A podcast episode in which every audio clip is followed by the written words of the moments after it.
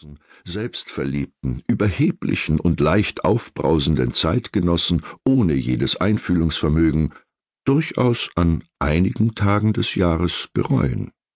An den meisten jedoch nicht, wobei jene Tage der Reue im Laufe der Zeit immer mehr wurden im Verhältnis zu den anderen. Doch Christian zu verlassen war keine Option. Dagegen sprach schon, dass Maria ihrer Tochter Soleil eine Trennung auf keinen Fall zumuten wollte.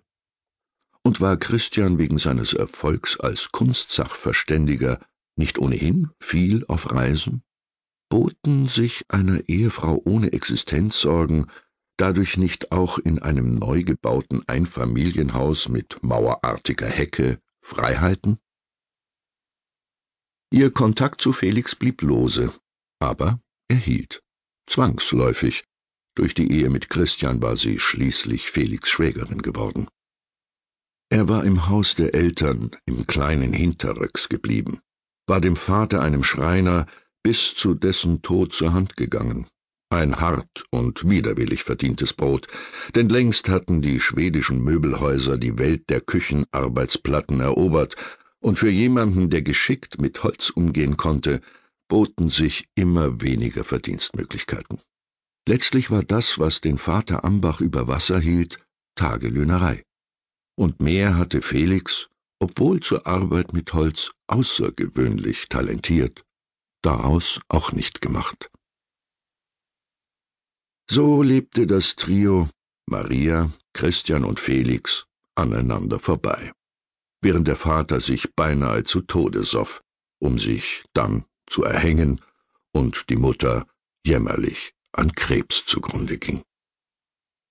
Felix brauchte nicht viel zum Leben, er schlug sich durch, half mal hier beim Aufsetzen eines Dachstuhls, sprang mal dort ein, wenn ein alter Hof abgerissen oder saniert werden musste, oder er verlegte minderwertiges Fertigparkett in ebenso minderwertigen Fertighäusern.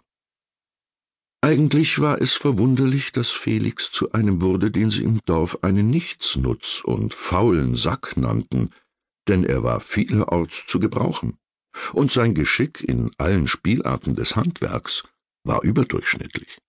Besonders liebte Felix die Holzschnitzerei und Bildhauerei, eine für brotlos gehaltene Kunst, zu Unrecht wie sich im weiteren Verlauf der Ereignisse herausstellen würde.